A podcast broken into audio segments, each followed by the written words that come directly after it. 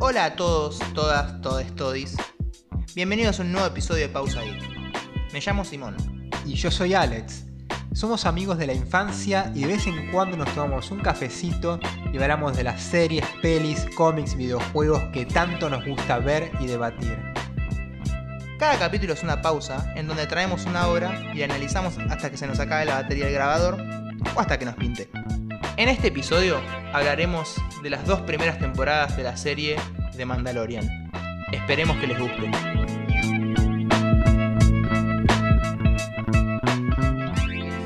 Están bastante más flexibles. Eh, nada, bien. La verdad, tranquilo. eh, de vacaciones. Eh, pateando un par de finales. Pero bien, bien, bien. ¿Qué estuviste viendo? ¿Estuviste jugando? Estuve jugando al Metal Gear Solid eh, 5 Phantom Pain. Vi un poquito del streaming. Eh, sí, estuve streameando porque me odio a mí mismo y la gente le divierte ver cómo fallo y me muero. Igual hay que tener paciencia para jugar eso, Sí, maldito sí. Kojima. Sí, sí, sí, sí. Porque aparte es todo stealth, es todo sigilo Mm. y es muy difícil a veces. Bueno, sé por experiencia con Death Stranding, salvando las distancias, creo que tiene, tiene mucho de eso. Ah, verdad que vos estuviste jugando al Stranding. Sí. ¿Y qué? Ajá. ¿Hasta cuánto hiciste? No, hice, no hice nada, hice sí, seis horas, ponele, un poco más, creo. ¿Seis horas? Ocho horas, sí, no. ¿No son como 150? Es un montón eso. Por eso no hice nada, pero con la cursada y todo ese juego requiere un montón. Eh, Y es que aparte es muy... Tiene muchas cinemáticas, es muy largo. Por eso, sí. Creo que el final, no voy a decir nada, de, no te voy a spoiler nada, pero creo que son dos horas de cutscene. Ah, ¿en serio? Dos horas de cinemática. Ah, una locura. Sí, sí, sí. Bueno, Kojima es un director frustrado. Sí, él, él mismo lo dijo. Que quería arran- arrancó haciendo cine fanmade, me parece, o algo así. Ah, mirá, No me no acuerdo. sabía. Eh, ¿Vos qué, qué onda? Eh, ¿En qué anduviste? ¿Qué anduve? Uf. Bueno, hasta la última semana de año estuve con varias series. Una de la que vamos a hablar hoy, así que no voy a poder decir por ahora. ¡Uy! Eh, The Office. Ah, Increíble nice. The Office. ¿La viste? Sí. ¿La habías visto vos? Yo vi la British, yo vi la, Ah. la de, la de Ricky. Yo no la vi esa, la quiero ver después. Pero bueno, parece que, y por todo de tradición estoy viendo, reto o sea, toma ese modelo al principio, más que nada la primera temporada es muy así, y después se hace su propio, más, su propio estilo, y, y lo encuentra y es, es, es un estallo. O sea, aparte, aparte el guion está hecho de forma que te cagás de risa, pero también te emocionás postas, seguís a los personajes. Yo estuve Eh. viendo Parks, que es parecida. Es del mismo, es de Greg. Daniels. Ah, no sí, sí, era. Person Recreation. Sí, sí, sí. Sí, sí. Bueno, ¿y les está gustando entonces? Eh, The Office, Sí. sí. la terminé, la terminé toda. ¿Cuántas temporadas son? son, son nueve. Ah, Sí, bastante. nueve. Igual eh, las últimas dos. ah, eh, pero bueno, nada, eso. Dark Materials. No sé si lo ubicás. No, no lo ubico. Es eh, la materia oscura que es. Está basado en una trilogía de libros que yo leí de más chico. eh, que son excelentes. Por Philip Pullman, que para mí es uno de los escritores de fantasía. Es fantasía. el- el- Sí, es de fantasía. Es un universo en el que cada persona nace como una especie de animal eh, simbólico, que, o sea, literalmente está ahí al lado. Es un universo así con sus propias leyes. Y en el medio de toda esta historia hay una chica que es como una elegida Mm. y tiene lo que, bueno, la brújula dorada. En realidad la peli, ¿viste? ¿Vos viste la peli del 2005? Hace un montón, pero sí, sí, sí. Bueno, ese es un era, intento... era una idea de eso, más o menos, sí. Se adaptó literal- literalmente, pero es un fue un intento medio fallido, hermano, tuvo taquilla y por eso se descontinuó. Pero acá raro. lo hacen bien. Qué raro las fantasías con los elegidos, ¿no? Elegidos. Igual, Camino en huérfanos. Héroes, todo lo mismo. Es, es- Es Campbell. Está bien, Que, que, bueno, ¿quién inspiró, no? ¿Quién tomó mucho de Campbell? Mm. Eh, el Georgie. El George R. El Jorgito. Eh, y te iba a preguntar, ¿y pelis qué onda? Porque no hablamos de pelis que estuviste viendo. Eh, pasa que creo que no estuve viendo muchas. Viste, cuando me preguntan de películas, Sí, me olvido. Yo la última vez, la última que vi, que es como, oh, fue Tenet. Ah, eh, Que no la entendés. O sea, el, la arranque, va, qué sé yo, por ahí a la vez y lo entendés, pero yo la arranqué y dije, ah, mira, ahí va, ahí va, ahí va, voy entendiendo, va avanzando y en un momento la peli dice, no te va a inter- no, no importa que no entiendas. Pero la verdad que está muy buena. Eh, Por ahí sentir más la experiencia, ¿no? Es que es un blockbuster, es como ir a ver una peli y dejarte llevar, como que no... Como que el- me, me suena que el terreno ideal para ver esa peli es IMAX. Sí, sí, sí, yo la verdad que la vi pirateada en una tele grande que se veía y se escuchaba bastante bien, pero sentí que le faltó algo. Pues la primera peli de Nolan que no veo en, en el cine. Y sí, triste. Bueno, series, películas, juegos. Juegos... ¿Vos arrancaste el Arkham Knight al final? Lo arranqué, lo arranqué y, y colgué como suelo hacer con estos juegos largos. No tengo, no tengo remedio, Simón. te Tenemos que digo. hacer un capítulo de Arkham algún día. Algún día lo vamos a hacer. Algún día lo vamos a hacer. Sí. Pero algún día Alex va a jugar el Arkham Knight y después de ese día lo vamos a hacer. Me parece muy bien. Me vi una película hace poco, eh, Soul, ¿viste esta de Pixar? Ah, que está bastante piola. Es muy linda. Mm. Tiene el espíritu Pixar, sí. Yo estoy retrasado con Pixar. O sea, no vi ni Coco, no vi. eh, creo que la última que vi fue intensamente. No vi Toy Story, Ah. no vi Los Increíbles 2, no vi Buscando a Dory. ¿Cuál nos falta? No vi Moana. Bueno, no, varias yo tampoco la vi. Sí, sí, sí. Tiene buenas pelis Pixar. Tiene buenas, sí. Sí, sí. Bueno, ¿cuál fue, Simón, otra serie que estuvimos viendo? El buen mando. El Mandalorian. El Mandalorian. El, el Papu, el Diegote, papá. La franquicia que salvó Star Wars, loco. Loco. Fucking, lo que nos costó no hablar de Mandalorian hasta grabar el maldito episodio. boludo. Para los que están escuchando, hoy llegamos antes, estuvimos charlando porque hacía mil años que no nos veíamos presencialmente. Y Ah, dato importante, este es el primer podcast que estamos haciendo en vivo. es un dato muy importante. Y con un micrófono decente. De a poco nos vamos mejorando, vamos actualizando. Más bien.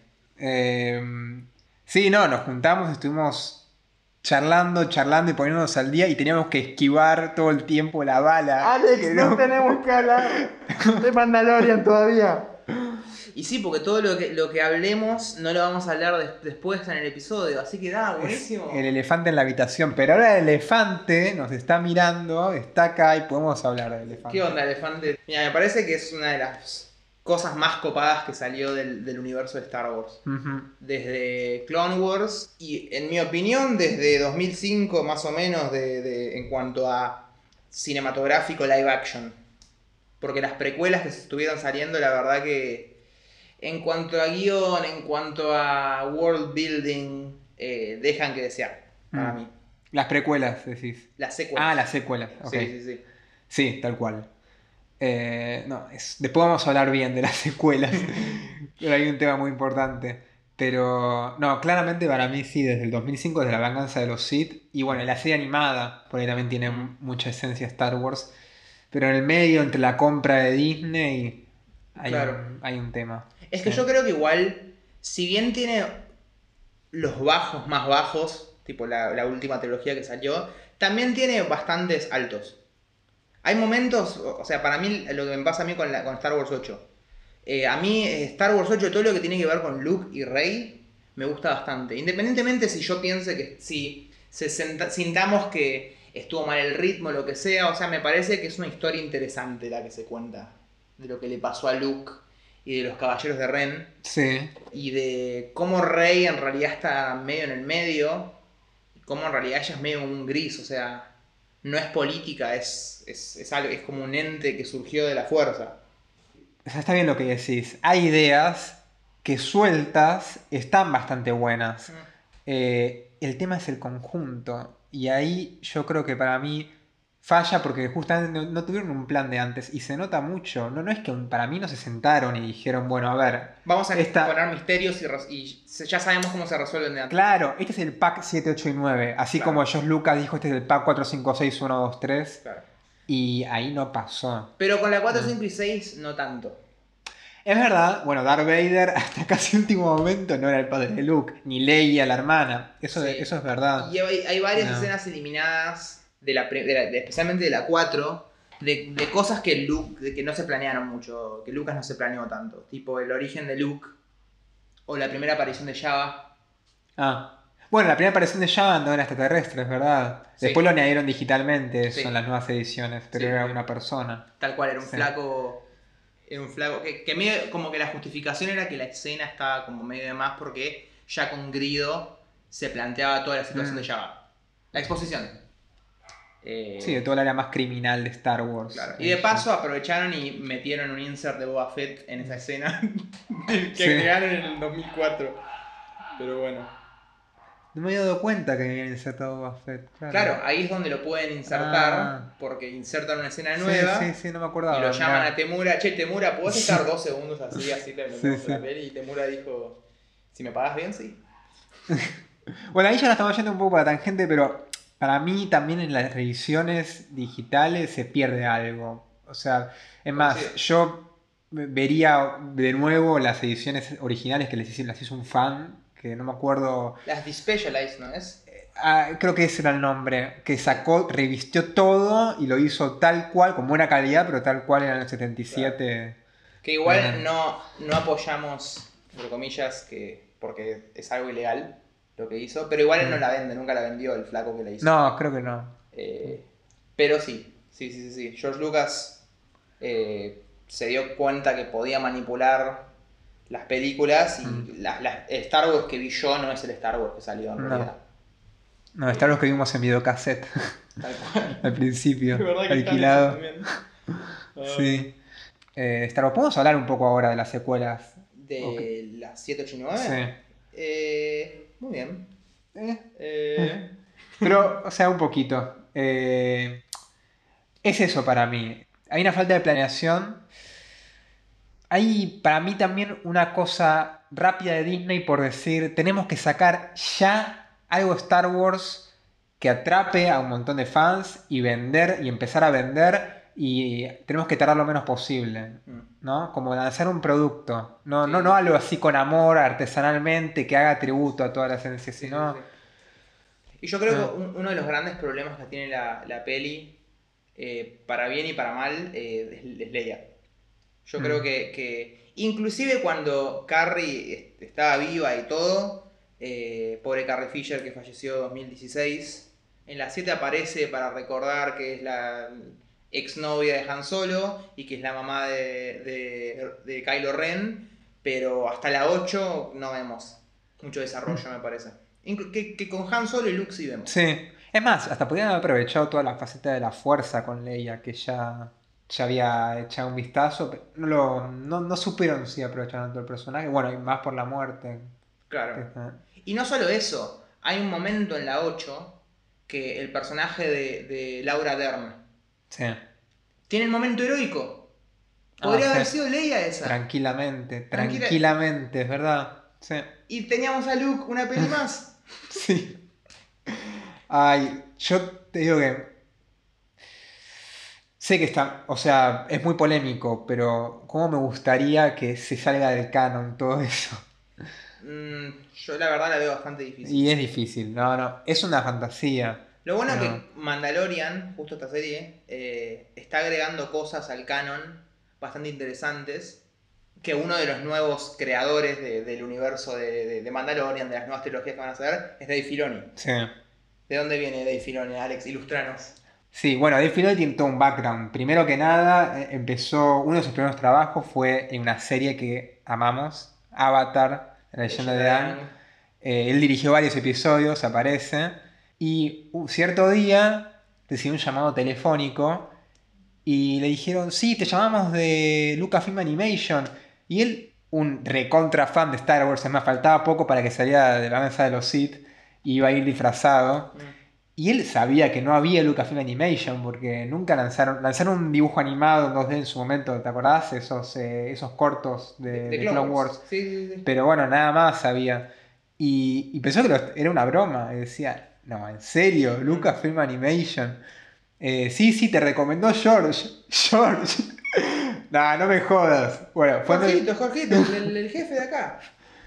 y fue medio así la conversación. Y en un momento cayó y dijo, ah, no. No, no, no, ustedes, eh, sí, yo, yo voy a hacer bien mi trabajo. eh, Mirá, Eh, boludo, no sí. sabía eso. Casi, y casi le cortaba, o sea, casi realmente dijo, está bien, quedás porque, porque queda- estaba planeada la cita, pero si no. Eh, y fue y habló con George Lucas y después de una charla terminó quedando el tipo.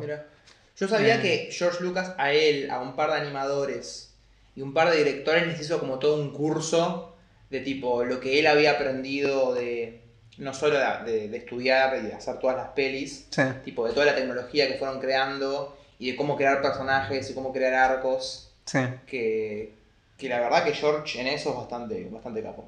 Es un capo. Sí. Eh, no va a escribir diálogo, pero No. bueno, no vamos a hablar de eso. No, bueno, eso es algo que para mí logró mucho en las películas, el world buildi- building. Tal y, cual. y la, eso es impecable. Yo creo que ahí no se le puede criticar nada. Yo creo que, que sí, es muy bueno creando mundos y creando, creando circunstancias específicas para tipo, bueno, si, si este es un planeta árido, bueno, entonces ¿cuál es la, la, la moneda corriente? Agua, tipo comida, cosas así. Sí. Me, pare- me parece que eso lo, lo hace muy bien, en serio. Yo creo que él mamó lo mejor de la ciencia ficción, o sea, él es fanático de Doom.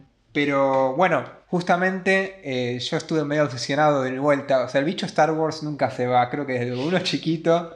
Bueno, y me está, eh, últimamente estoy viendo, me estoy comiendo unos videos. Hay un canal que se llama Star Wars, eh, Star Wars Explain, Star Wars Theory, después me tengo que fijar bien. Y cuenta en un momento cómo eran eh, la cronología de las precuelas antes de que George Lucas hiciera precuelas. O sea, cómo estaban expuestos en los cómics. Ah, y es interesante porque, por ejemplo, eh, en algunos cómics de Marvel, las guerras de los clones pasa después de que empiece el imperio, por ejemplo. Claro. O sea, todos esos, esos errores. Mira, es que y- aparte tengo entendido que hay un montón de cómics que salieron en los últimos años que Kathleen Kennedy y todos esos sacaron del canon. Después vamos a hablar de Kathleen Kennedy. pero bueno, pero ahí te das cuenta cómo lo logró George, porque decís. No puede haber otra forma, para mí, no, no, no pudo haber, en esa cronología no, no, no pudo haber otra, haber otra cosa. Está todo muy coherente Mm. y muy en el universo. Después sí, el tema, como vos ya dijiste, el tema de las películas en sí mismas como obras, tiene Claro, sus fallos. Como obras separadas, como que tratan de hacer, siento que tratan de hacer muchas cosas a la vez. Como que tratan de crear un héroe, pero a la vez tiene que crear una transición in- interesante entre un chabón que, que admires y Vader. Mm, Eh, y a la vez tiene que crear la relación con Obi-Wan. Y a la vez tiene que crear por qué cayeron, cayeron los Jedi y Mm. cómo cayó el emperador. Y yo creo que después de la 2, como que se dio cuenta, "Uh, tengo que meter todo esto en una peli ya. Mm. Y, y es medio por eso. Bueno, y, y también quiero innovar un montón. Y yo creo que ahí también se le pasó un poco la mano, porque se termina siendo muy, eh, como muy plástico por momentos. Al haber toda pantalla verde y azul Mm. constantemente, yo creo que ahí se pierde esa esencia Star Wars que estaba en las originales. De, y que acá en The Mandalorian me parece que lo volvieron a traer. El tema de las utilerías, de lo más material, me Claro. parece, ¿no? Creo que es hora de que empecemos a hablar ya de la, de la buena serie, ¿no? Sí, mucho preámbulo. Pero bueno, tenemos a Dave Filoni que ya tiene todo un background. Hizo Star Wars de Clone Wars. Serie animada, muy aclamada, Sí. muy buena. Muy buena.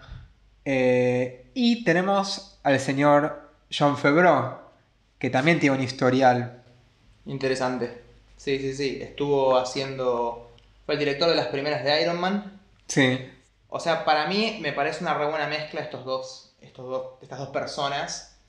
Porque Dave Filoni, por todo lo que dijimos, tiene un gran conocimiento del mundo de Star Wars. Sabe cómo construir personajes a través de diálogos, me parece que a través de, de backstories. Ciertos personajes aparecen, que aparecen en Clone Wars.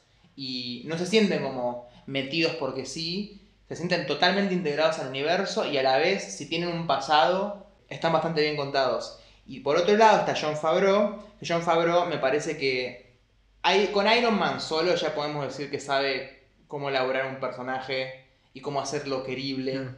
y cómo hacerlo que tenga problemas, que tenga fallas y que funcione igual. Como que el personaje no tiene que ser bueno, tenés que empatizar con él.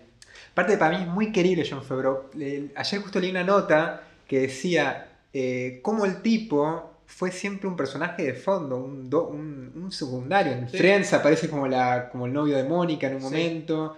Eh, bueno, mismo en Iron Man, que es el personaje secundario. En Daredevil, en la de Ben Affleck, hace de Foggy Nelson. Ah, mirá. Antes No, de igual estar en Marvel en hace un montón la vi, pero Sí, sí, mirá. Bueno, por eso. Y al final de la nota dice, nunca subestimes al secundario. Tal cual. Porque mirá el éxito, o sea, terminó en esta seriaza. Sí, sí, sí.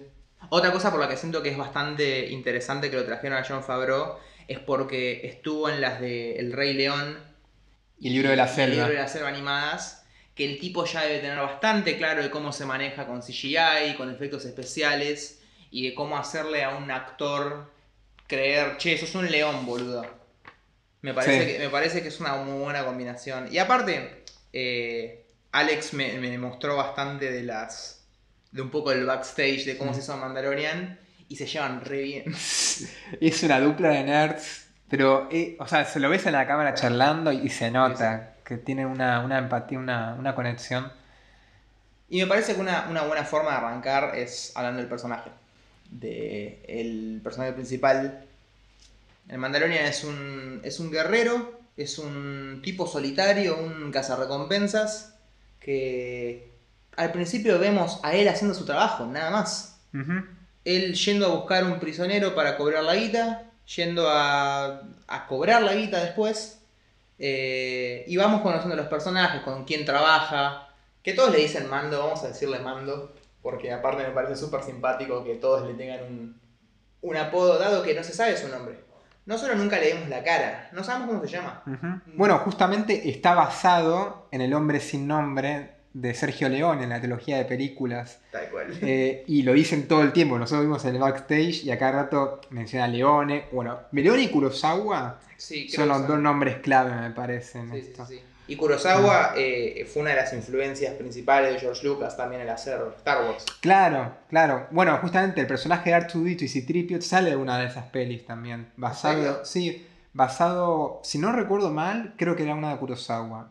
Por eso, para mí lo que hace también Dave Filoni y John Favreau también es que van a las mismas raíces de lo que se inspiró George Lucas. Es eso, es Flash Gordon, es los seriales western, es todo ese clima medio samurai, toda una mística que...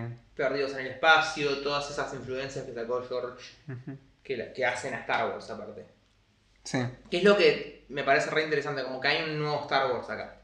Que es súper reminiscente y es perfectamente eh, canon con el primer Star Wars, pero también Mm. es nuevo. Bueno, para mí algo que está impecable acá, o sea, se me va a pegar gallina porque los Jedi son tratados como una leyenda realmente. O sea, creo que la primera temporada, el recién al final se los nombra, si no me equivoco, pero es algo que está envuelto en misterio. Aun cuando Luke haya acabado con el Imperio, los Luke y los rebeldes, sigue como una cierta distancia.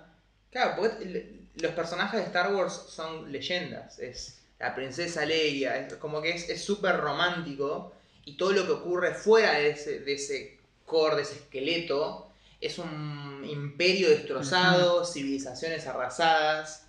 Es oscuro Star Wars. Sí, por ahí uno, uno pierde, el, pierde la vista de eso viendo las pelis, porque están, las pelis están desde la perspectiva de estos personajes icónicos, desde la nobleza, por decirlo de una Tal forma.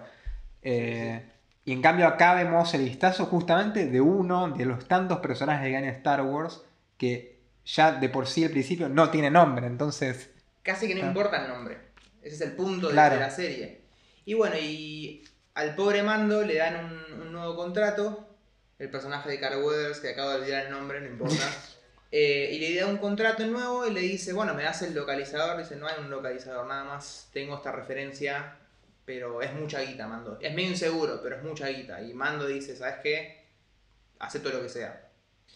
¿Y con qué se encuentra Alex? Bueno, con un pequeño Yoda, un bebé de la especie que tanto conocemos. literalmente Mm. un Yoda bebito, que, dato muy copado, tiene 50 años, porque no todas las especies envejecen igual. Y es el bichito más adorable que sabes en tu vida. Baby Groot no puede lamer el escroto de Baby Yoda. La verdad que es mucho más tierno, tiene mucho más personaje, dice mucho menos, hace mucho más. Me parece que se se fueron al carajo con Sí. este personaje. Tardaron, por lo que vi, tardaron más o menos tres meses en, desde diseños y todo, hasta Oh. hacer una marioneta que lo mueven como cinco personas más o menos. O sea, ese el Yoda de, las, de los originales elevado a la, a la enésima. Y tal cual, porque Eh. aparte, una de las cosas para mí más interesantes de Yoda es que su primera aparición en Star Wars 5, cuando lo ves y pensás que es, ¿qué mierda es este bichito? Y después te das cuenta, no, este es, el, este es el, la gran leyenda, el maestro Jedi. Eh, que Las apariencias engañan. te pensabas que por ser chiquito no puede levantar esta nave gigante. Y bueno, yo te digo, cada vez que hay una toma de Baby Yoda, no, no te. O sea, es imposible que no tengas ternura por eso. Tal es cual. imposible. Es- Sí, sí, sí. Para mí es uno de los mayores logros así de personaje de Star Wars.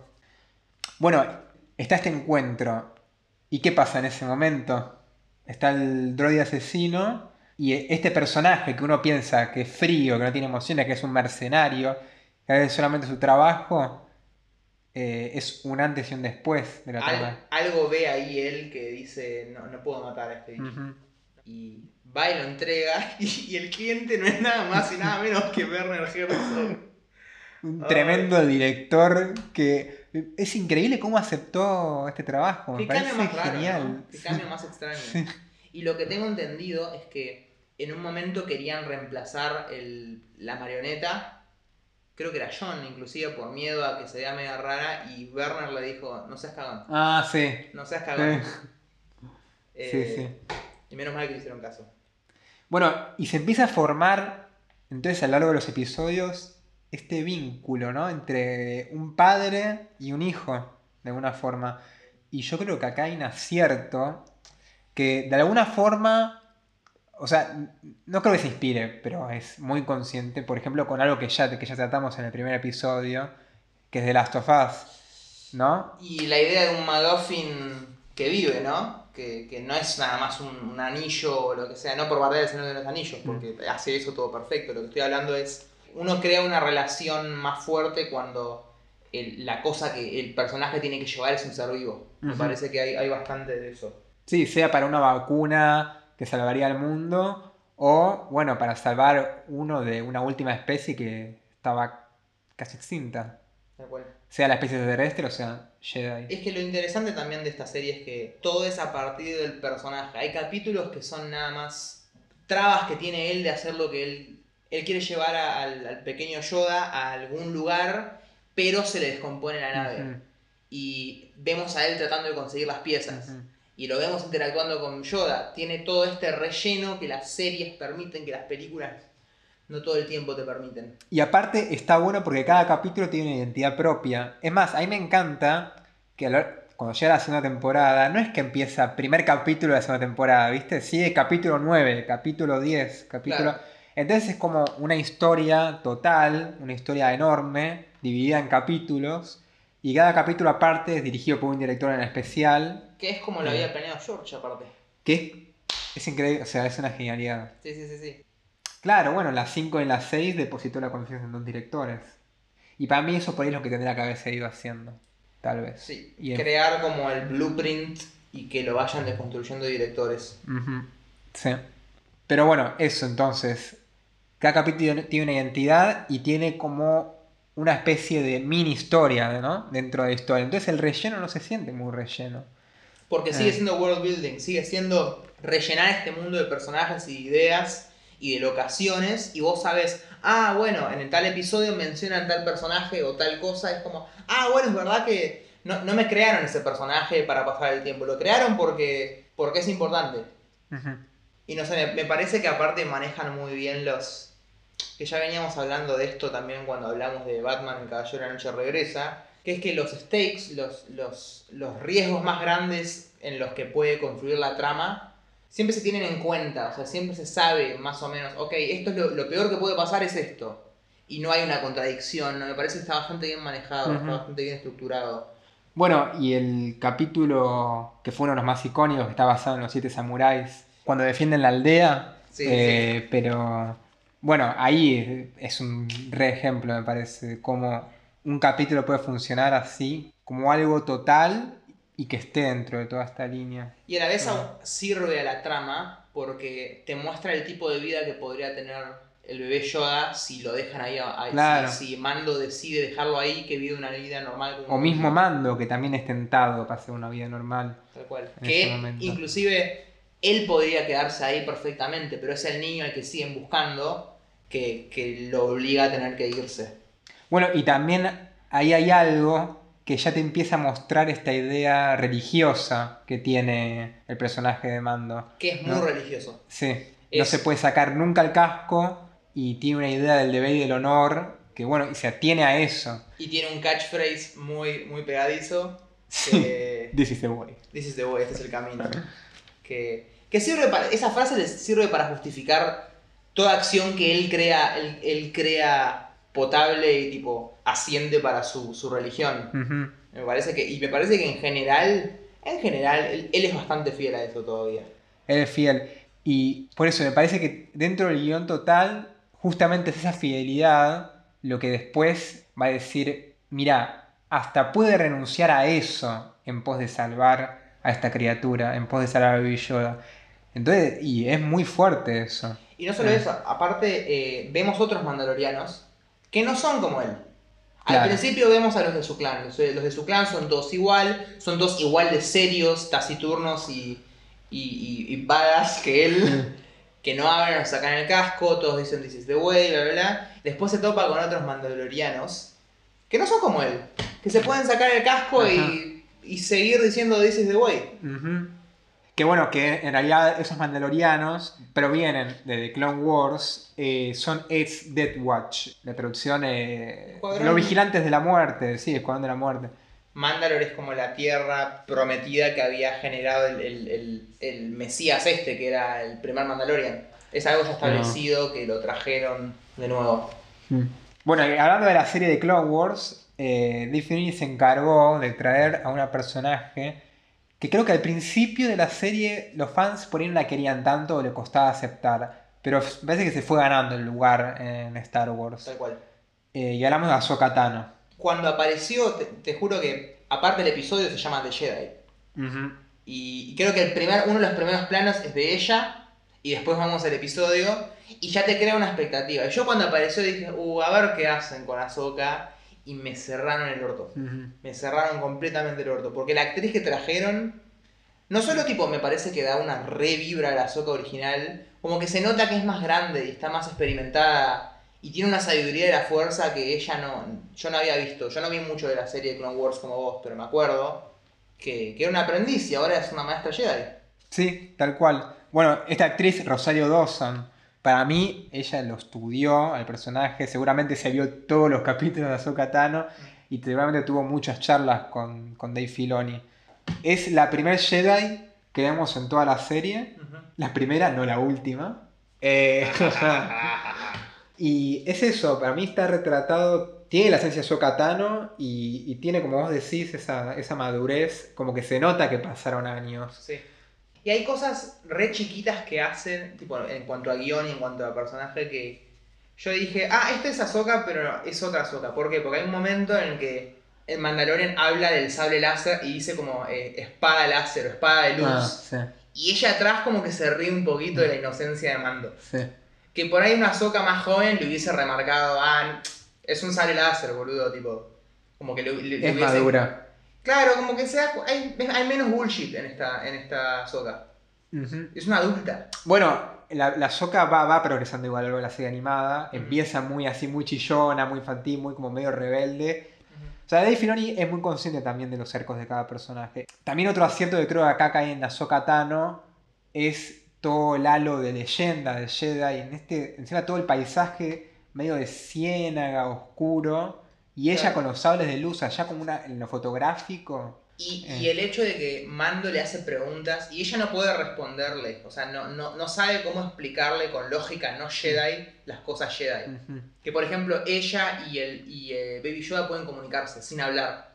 Y le tiene que explicar, pero ¿qué, qué onda? O sea, vos te comunicás con él eh, por telepatía y ella le dice, sí, algo así. Como Mm. que no es tan así, o sea, Bueno, ahí nos enteramos también de su nombre. Grogu, que me parece que vamos a seguir acordándonos como Baby Yoda igual. Tan tierno.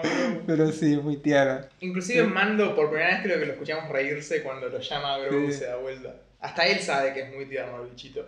Sí, sí, sí, sí. Bueno, y este episodio me parece que podemos acordar que creo que es el episodio que más nos gusta de toda la serie. Sí, es, es bastante cinematográfico, es bastante... Tiene lo mejor del- de, la mitología Jedi.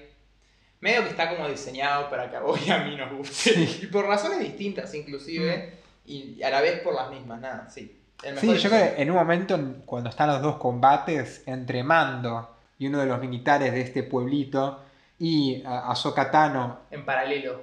claro, y en paralelo el duelo entre Ahsoka Tano, Y la tirana esa del, del pueblo ese, Sí. que se apoderó del pueblo. yo creo que hay, hay un mestizaje de géneros que está, o sea, es un tributo al western y a y al cine japonés, a Leone y a Kurosawa. Y aparte, volviendo a lo que había dicho yo, maneja también los, los stakes que ellos mismos dicen, somos un Jedi y un Mandalorian, vamos a ganar. Como que no, tienen oportunidad.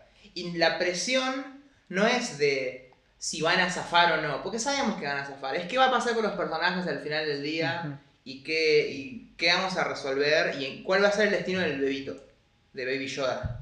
Pero no, ay, se va a morir Mando, sabemos que no se va a morir Mando en este episodio. Y menos Ahsoka. Totalmente. Bueno, y un dato falopa Ajá. es que la personaje de esta tirana, que es Morgan Elsbeth, eh, es Diana Lino Santo, que es hija de Daino Santo, que fue tanto discípulo como muy amigo de Bruce Lee. Ah, mira. Entonces ahí claramente ves el arte marcial. De verdad, esta mujer sabe arte marcial. Dios mío. No sabía. Sí, sí, sí, sí. Bueno, y luego de esta batalla, Ahsoka les dice, eh, no voy a entrenar a Grogu, pero pueden ir a tal planeta y ahí van a encontrar eh, una forma de contactar al Jedi que lo puede entrenar. Mm. Y de acá van a este otro entorno rocoso y para mí hay algo que está buenísimo también, que no sé si te parece también, que es algo que yo siempre quise ver en las secuelas más que nada, como una cosa mitológica Jedi, ¿viste? que está envuelta así como en misterio, que se nota que tiene un montón de cientos de años, de, de milenios de antigüedad, y es este entorno que hay una, un- como una especie de tótem, como un Stonehenge, y que ahí Grogu se sienta y contacta. Y claro, Ah. eh, Baby Yoda se, se contacta con algún Jedi que lo Mm. pueda venir a buscar, Sí. o saber que hay otro Jedi por lo menos. Sí, Que Ahsoka dice que por ahí no se encuentra nadie, le dice, fíjate. sí. Pero Sí, de nuevo, porque estas son leyendas todavía. tal Hay- cual, para hay- ellos son todas leyendas. Sí. ¿Y, ¿y quién aparece, Alex? ¿Quién aparece? ¿Quién aparece En ahí este traje, bueno, al principio no tiene el traje, pero en esta cara muy, muy reconocible, porque ya lo vimos, ya lo Bueno. vimos en las precuelas, no otro más ni menos que Boba Fett. Boba Fett. Fresquito del Mm. pozo de Sarlacc. Porque la verdad se nota que el pozo de Sarlacc hizo bastante mierda. Igual lo protegió el traje. Eso Lo es lo que, te protegió. da, lo que te da a entender. Mm. Lo que me parece también genial es que viste que al principio de la serie vemos el traje de Boba Fett eh, en manos de esta otra persona, del sheriff de, esa- de ese pueblo. Un sheriff, sí. Eh, y al principio, cuando lo saca, claramente no es Boba Fett. Y, y uno piensa, ah, bueno, ya está, o sea, el traje está ahí. Boba no sobrevivió, claramente, solamente sobrevivió el traje. Claro, y Mando se queda con ese traje porque es- pertenece a los Mandalor. Sí, Y el, y el, al- el sheriff le dice, eh, yo te doy el traje, pero ayúdame. Y es un capítulo aparte, que no es tan importante, pero es importante para lo que vamos a decir ahora. claro. Bueno, y aparece Boba Fett queriendo recuperar su traje. Diciendo, aparte, es el traje de mi papá, es el traje mío, me pertenece más que a vos. Mi papá eh, pertenece a los Mandalor, aparte. Porque dice que, aparte, Jango Fett era, era un Mandalorian también. Sí, O era un hijo de un... Dice algo así, como que es parte del legado de los Mandalor, Sí. Mandalorians. sí, sí, sí. Y como siempre pasa en esta serie, que es medio un trope, pero está bien, que Mando le dice, yo voy a acceder, que en realidad es al revés normalmente, él, él hace favores por la gente y la gente tipo le, le- le otorga comida o le otorga un lugar donde quedarse con tal de que él use sus habilidades de asesino y de guerrero. Claro, no, en realidad Boba Fett le dice, dame el traje y a cambio yo te voy a ayudar a proteger a Grogu. Y dice, está bien, me diste el traje a cambio, hasta que no esté seguro Baby Yoda, hasta que no esté seguro Grogu, Claro. el trato no está cerrado. Claro, y él está aparte acompañado de una casa recompensas que, cuando, que aparece creo que en la primera temporada. En realidad, la primera temporada aparece cuando está, está, estuvo abandonada ahí en toda la desolación Ujú. y aparece unas piernas de ahí que lo En salva la primera temporada. y nos olvidamos completamente de eso, pero ya está puesta la semilla ahí. Y me gusta cómo la vuelven a usar porque cuando aparece eh, Boba Fett con ella, todos queremos que haya atención a Boba Fett. Lo vemos a, a Boba de nuevo, es como, ok, ¿qué onda Boba? Y ella está acompañándolo, está como en la odisea con él. Sí. que sea lo que sea que, que vaya a ser Boba Fett, que no nos enteramos hasta el final. Ajá. Eh, no- nada más sabemos que es un tipo muy capo, que está vivo y que está buscando una misión, algo así. Pero decime, ¿a vos qué te pasó cuando apareció con el traje completo? Eh, al principio me costó verlo porque aparte viste que está con el cuello negro, que antes no Ah. tenía. Y después eh, Boba Fett se agacha, sale un cohete y vuela una nave y dije, nada, está bien, está bien. Ya Está está. muy bien, es un buen fanservice, está muy bien. Es que fanservice puede, puede ser una gran cosa. Pasa que hay una diferencia también entre el fanservice forzado y el fanservice que queda orgánico, que bueno, está bien, es fanservice, pero esto también se nota que los mismos creadores, John Favreau, Dave Filoni y el que dirigió este episodio, que no es más ni menos que Robert Rodríguez, es algo que querían que, que- que pase en algún momento. Tal cual. Aparte es un personaje que es Ah, que Robert Rodríguez dirige ese episodio. Claro, que de- de Fett. Eh, que aparte es un personaje tan. como que tiene un halo, es tan icónico que es una lástima, me parece, desperdiciarlo. ¿no? Es que eh, también en Boba Fett es la. es como el prototipo de Mandalorian. Es este recompensas que nunca leemos la cara, que tiene una voz muy grave, que sabemos que es muy badass porque secuestró a Han Solo y Han Solo siempre fue bastante capo. Y me parece que, que no, no está muy. no le pudo sacar mucho George Lucas el jugo en la trilogía original. No, no. Muy difícil. Es más, después salió un dibujo animado en su momento, salió un dibujo animado Que se hizo re icónico Fett a partir de Sí, ahí. salió un sí. juguete. Creo que salió más en el universo expandido que los minutos que salió en El Imperio Contraataca y en El Retorno del Jedi. Es más, creo que ahí tiene más tiempo de screen time Jango Fett que Boba Fett. El querido Bubba, que no es bobo. Que no es nada, Bobo. Nada, bobo. La verdad que no. Eh, y bueno, y después de este capítulo, ¿cuál venía? Ah, el último ya. El Viene último. el capítulo final en el que tenemos que hablar bastante también. Secuestran a, a Baby Yoda, secuestran al pobre Grogu, que tanto queremos y tanto nos duele que lo secuestren aparte. Eh, y lo secuestra el villano principal que nos olvidamos de hablar. Pero bueno, no pasa nada. Moff Gideon. Interpretado por quién? Giancarlo Espósito. De también eh, Breaking Bad, una gran serie. También eh, The Boys, últimamente también hizo el villano ahí. Ah, verdad O sea, que está ahí también. es la un tengo que ex- ver esa. El cliente, al que, eh, Werner Herzog, sí. el cliente es pertenece al, al- al viejo imperio, como, como Moff Gideon. Y quieren a, a- a Baby Yoda para hacer lo que sea que quieren hacer con él, que le hacen estudios. Ah, están buscando formas de clonarlo o algo así, Sí, me parece. queda medio ambiguo hasta el final, pero como que quieren recrear una especie de Sith, me Mm. parece, ¿no? Quieren fabricar de alguna forma un Sith. Así que van a buscarlo a la, a la nave de Moff Gideon, que es un Star Destroyer gigante, que está re... No, ¿es un Star Destroyer? Creo que Es sí. una variación de Star Destroyer. Sí, que es re lindo. Sí. todo, como todo el es. imperio es re lindo. Hasta hicieron la maquetita, todo tan bien. Eh, que se la arreglan bastante para llegar a Moff Gideon y recuperar a Baby Yoda hasta que aparecen los, los Shadow Troopers, que son unos... Son como unos... ¿Qué, qué son? Son androides de Son alguna androides. forma que después nos enteramos que rescataron de un videojuego de Star Wars, Dark Forces. Ah, sí, de los Y- 90. Sí. Y bueno, y the plot thickens y se empiezan, los, los Shadow Troopers vuelven y vuelven a acecharlos y se encierran con las compuertas y todo a hacer como el last stand, la, la última aguantar hasta Sí, que la a última resistencia. la última resistencia literalmente. Los disparos no les hacen nada a los Shadow Troopers.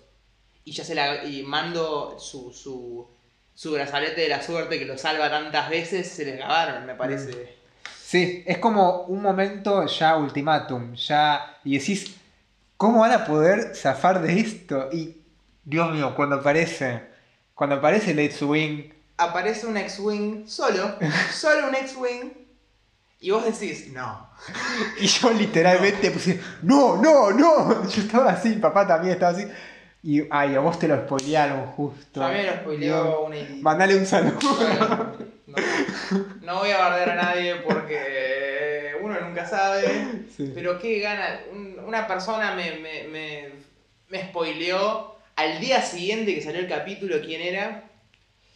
Y bueno. Pero vale la pena, la verdad que Sí. aparece Luke Skywalker pelando una vija gigante.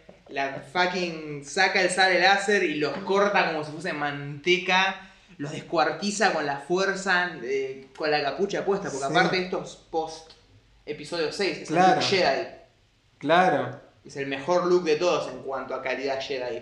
Sí, ya, ya se lo ve así con ese, con ese halo, ya se lo ve en el, en el mismo set. Ah, Cuando aparece en el palacio de Java, ya tiene esa impronta de Jedi más maduro, más formado. Sí, ya habla distinto, ya se comporta distinto. Hasta la cara es diferente, ¿viste? Ya no es tan cara de, como De nene. de nene, claro.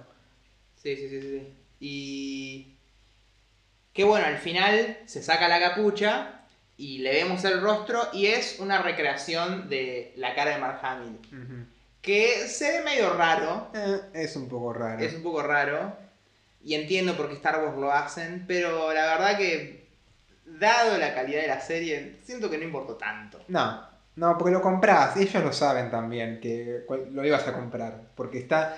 Porque todo lo que está alrededor de eso está muy bien hecho. Tal cual. Eh. Si no hubiesen presentado al personaje tan bien, por ahí nos ofendíamos, pero no. La verdad que no. Y Arturito, atrás. Y, y aparece Artu, obviamente, fiel compañero de Luke, eh, que se reexcita cuando lo ve a, a Grogu. Sí. Eh, pero qué final, boludo. Ah, qué final. Y, bueno, y ahí.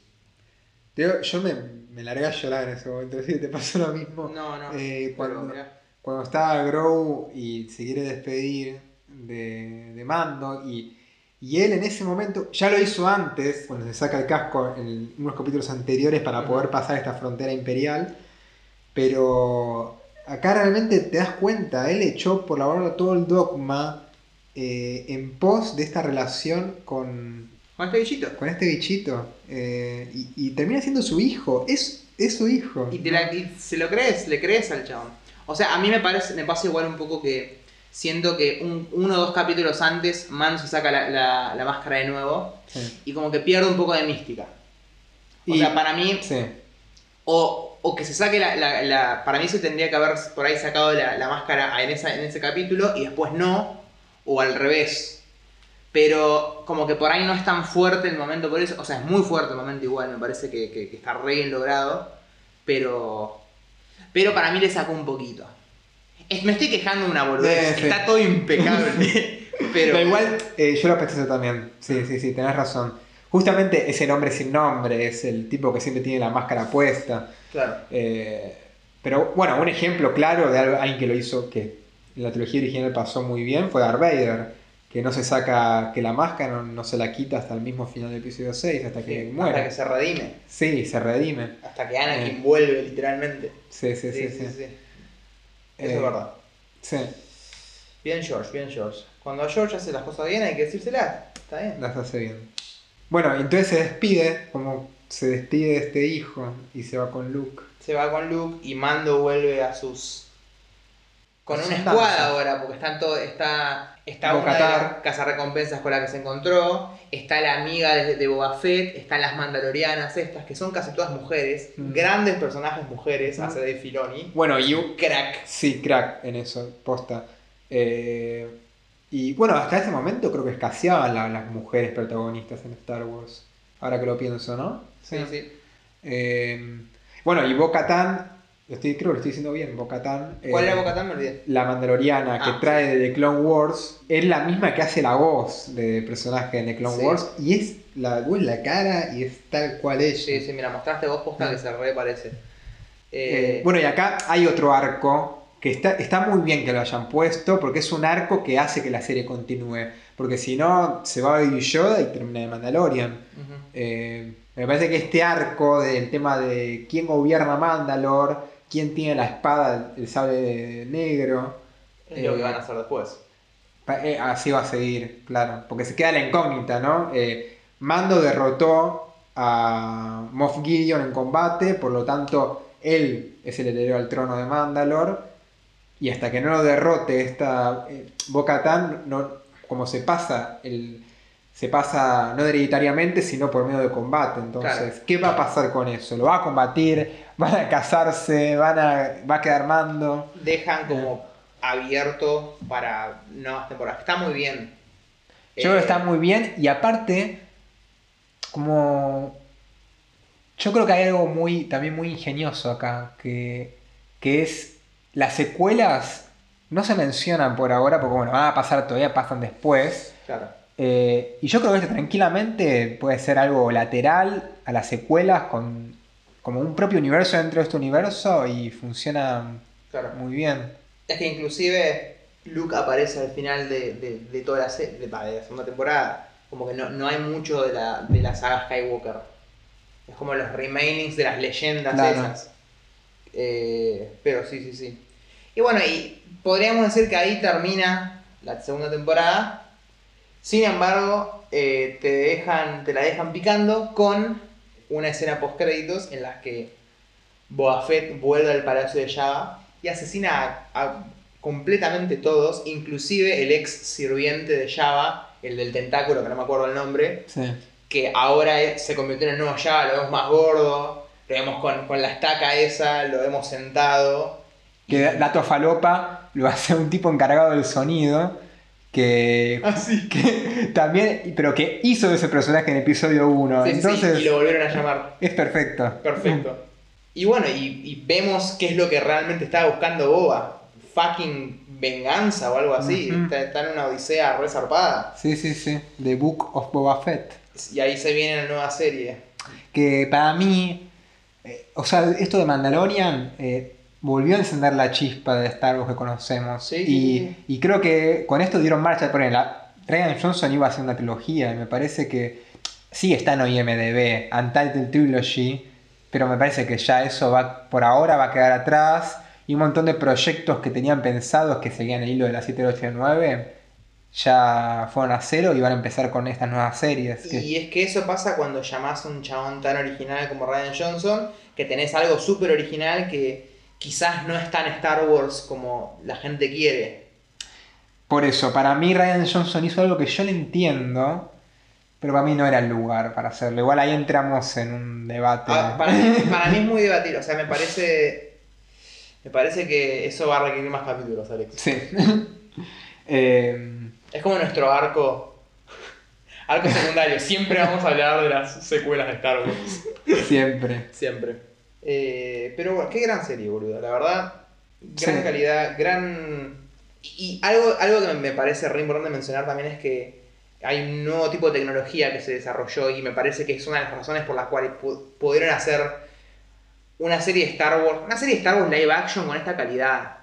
Antes era impensable, pero ahora están estos sets eh, con proyecciones en los que pueden crear espacios mediante eh, mediante engines de computadora que traquean la cámara, Ujú. cosa que si vos mueves la cámara, también se mueve la... la- Y así se, se produce un paralaje que coincide con, con la vida real. Claro. Y encima eh, no tienen que iluminar porque esos sets plantean la luz perfecto. Y aparte, no, no- no tienen que gastar en ir a la locación, filmar ahí, todo un gasto de producción que por ahí, si hubieran gastado en eso, no sería tan buena serie. Tal cual. Porque hubieran restado en otras cosas. Tal cual. Eh, y lo loco es que eso que se le dice el volumen, que es esta especie de sala virtual, Sí. Que vemos algo de eso, por ejemplo, en el episodio 6, en la escena de los speeders. Que hay como una proyección atrás de, de todos los árboles que, pasás, que pasan en Endor cuando están en los speeders, que van a una velocidad increíble. Eh, y que a la vez es muy gracioso porque hay, es- hay planos en los que no le dan el, el viento. Ah, es muy gracioso. no me di cuenta de eso. Pero bueno, eh, Sí, me parece que- es que es el futuro del cine, chabón. Es el futuro. Eh, a tal punto, es el, es el futuro del cine, que el engine en el que lo hacen es en el Unreal Engine. sí, Que es, es supuestamente re fácil de, de- Yo no sé nada de coding, pero es re. es súper universal. sí está, hay dos, hay dos principales, el Unreal y el Unity. Sí. Eh, y justamente sí, es, es un motor de videojuegos, con los que se hacen un montón de videojuegos. O sea, es una locura, es, es un mix de, de la tecnología de punta de ahora al servicio del cine y me parece... Y es de alguna forma una vuelta a los orígenes del cine también, cuando había sets, pero de una... Es como una especie de, viste, de, de, de Star, Wars. Star Wars creó tecnología nueva, o sea, ca- cada vez. eh, No, no sé qué tanta tecnología incorporaron para hacer eh, eh, la trilogía nueva. Sí, no, no, no creo que mucho. Me parece que no No. mucho, porque lo, lo copado de las precuelas es que permitieron hacer un montón de cosas con CGI que antes no se podían hacer. Sí. Con varios resultados, pero en general eh, para lo que Star Wars sirve, que es world building y, y peleas flasheras, aparte de todas las cosas de personaje, estoy hablando en cuanto a visual, me parece que eso lo re revolucionaron las, las precuelas. Eh, Sí, sí, eso tal cual. Y acá otra vez volvió a hacer la magia. ILM, Light and Magic y Lucasfilm. Y bueno, y hablando de eso, te la tiro, no sé si sabías. Pero ¿sabés quién va a volver a participar de forma importante en la tercera temporada de Mandalorian? ¿Quién? George Lucas, ¿Haciendo qué? eh, como parte de la construcción de la historia. Ah, mirá, como Sí. hizo con Wars. Claro, o sea, va a volver a estar un poco más vigente. Sí. Papi tiene que volver y cagarnos a pedo a todos.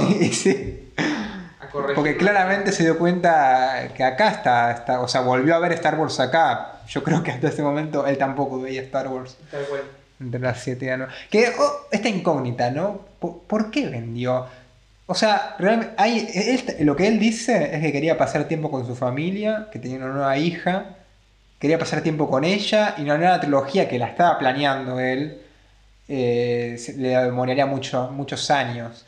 ¿Pero vos te parece que eso es razón como para vender una franquicia? O sea, no digo que esté mal, yo te estoy diciendo, para mí hago algo más que por ahí no O cuenta. sea, yo creo que él se da cuenta también de que él ya no es Star Wars. Star Wars era algo que arrancó con él y después se volvió esto que es ahora. O sea, él... Y, y por eso entiendo que lo vendió. Es tipo, le voy a dar las manos, le voy a dar la, la capacidad a una empresa que crea contenido a hacer... Y que por ahí en su momento fue buena idea. Por ahí... Porque la 7 estaba buena. Cuando vimos la 7 todos estábamos como... La serie estaba bien, ¿Sí? estaba bien. O sea, no era wow, tampoco estaba mal. Era la 4 de nuevo, pero a todos nos gustaba la 4. Sí. Pasa que estaba eso y yo pensé, ah, bueno, la 8 la barro. Bueno, eh, otra vez para que ahora la cosa, discusión. pero eh, y bueno, y eso me hace acordar a bueno, Apocalypse Now, de lo, lo que tuvo que atravesar Coppola, Mm. lo que tuvo que atravesar la familia de Coppola para hacer esa película. Así que yo entiendo porque creo que entiendo por qué. Bueno, mismo George Lucas haciendo la original tuvo paros cardíacos, o sea, Ah, En sí, un momento- le agarró, tenía ataques de, ataques de pánico. sí, mirá, no sabía que Sí, comentaba que, que estuvo muy mal de salud y estuvo muy estresado también. Pasa que yo creo que era una época nuevo Hollywood, eh, Coppola, Spielberg, George Lucas, fueron los que en ese momento sí. innovaron Sí, y se pusieron sobre la espalda un montón de peso con estudios propios, sin...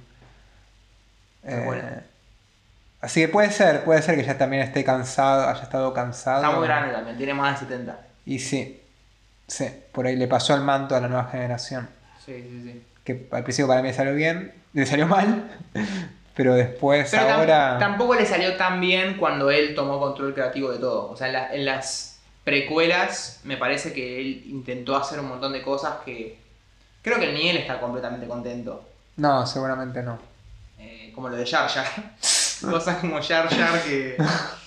que... Yo le agarré cariño a Jar Jar igual. Sí, yo la- también. La, verdad que... que- Pasa que con el tiempo uno le termina agarrando más cariño. Y para nosotros también es una época nostálgica esa. Sí, la Eso también rejuega. Bueno, yo la 3 fue la primera película de Star Wars que vi en el cine. Ah, mira. Pero bueno, me parece que hay un futuro copado en Star Wars entonces ahora. Sí, e- es una. Creo que es un nuevo multiverso, ¿no? Y Así. sí, ahora va a salir la de Obi-Wan, la que ya dijimos, de Book of, Boba Fett, una serie de Ahsoka. van a Una serie de. Ahsoka, otra de hechos de New Republic, Ah, otra Anchor. Ahí va a haber una, parece, de Lando, también Lando Calrissian. Y esperemos que, que no, no se arruine mucho esto. Y, Pero. y si estos dos siguen a cargo, eh, John Favreau y Filoni están ahí, yo creo que. A mí me da un poco de miedo porque es medio lo que hicieron con, con las de Netflix, de Marvel. mm, que salió Daredevil y la rompió zarpadísimo Daredevil, a todos nos encantó. Sacaron Jessica Jones, Jessica Jones era interesante. Después empezaron a sacar eh, Luke Cage, Luke Cage estaba bien, pero era más o menos lo mismo. Después sacaron Iron Fist, que es una cagada. mm. Y después cuando la juntaron todas cuando la mayoría ya era una mierda. Pero bueno, no, no, vamos a tocar la madera Sí. y esperemos que no...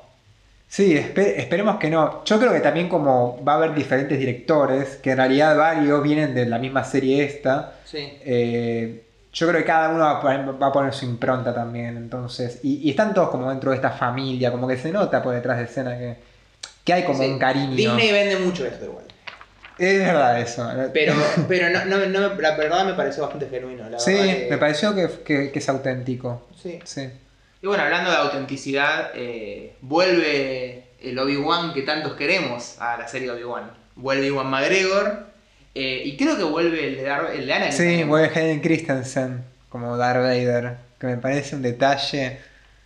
Que tenía entendido que él, él no, no- estaba un poco podrido de Star Wars, porque nunca Mm. le fue muy bien. Iwan McGregor me parece que también estaba medio podrido. No, no, él, él, Ah, ¿no? no, Ah. él andaba re manija. Ah, mira.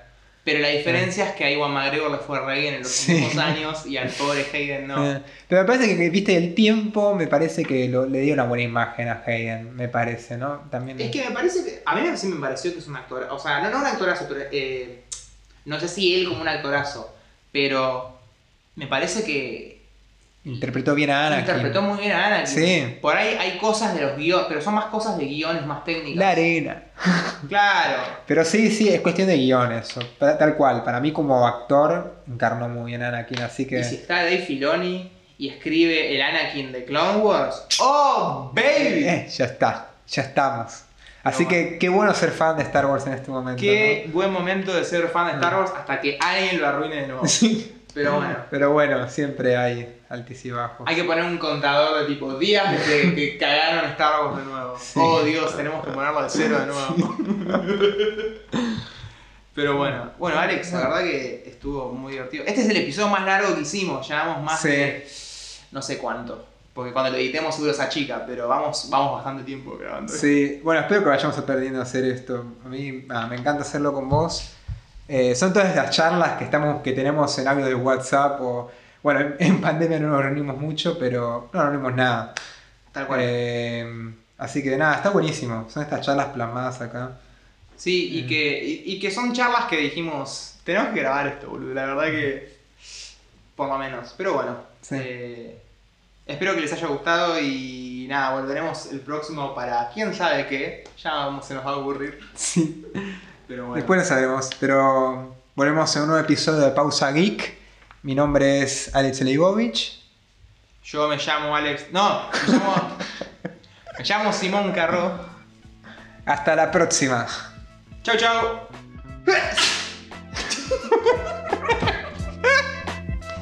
Aplausos.